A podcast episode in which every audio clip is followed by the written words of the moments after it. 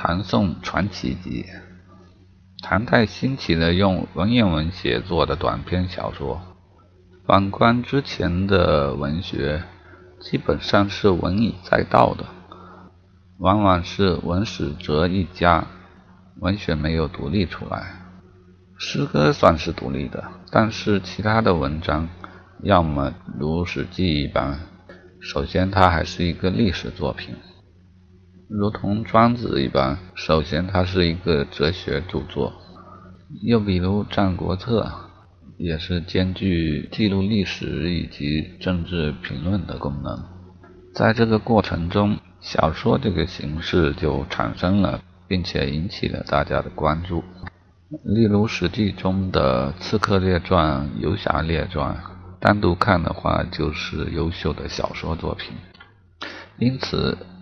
唐代开始兴起的短篇小说也受此影响较大，他们往往用的是史家的笔法来记录奇闻异事。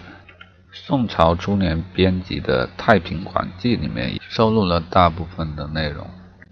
鲁迅辑录的唐宋两代单篇传奇小说，考定审慎是较为可靠的选本。可以读人民文学出版社一九五二年版或者齐鲁书社一九九七年版，估计就是鲁迅在写中国小说史的时候做了这些工作吧。好的，我们看看唐宋有哪一些好小说。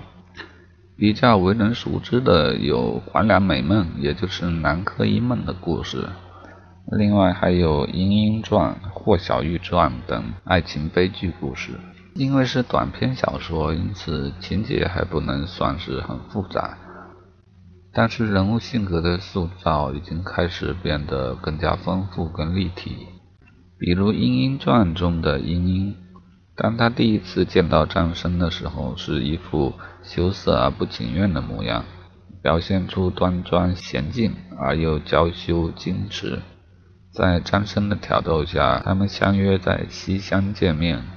当张生如约来到时，他却端服颜容，大谈了一通非礼勿动的道理，表现出他的性格复杂与矛盾，既有青春的骚动，又在道德礼教的抑制下一再犹豫徘徊。《莺莺传》也就是后来的《西厢记》的来源，只是《西厢记》把它改成了一个大团圆的结局，而《莺莺传》则是一个爱情悲剧。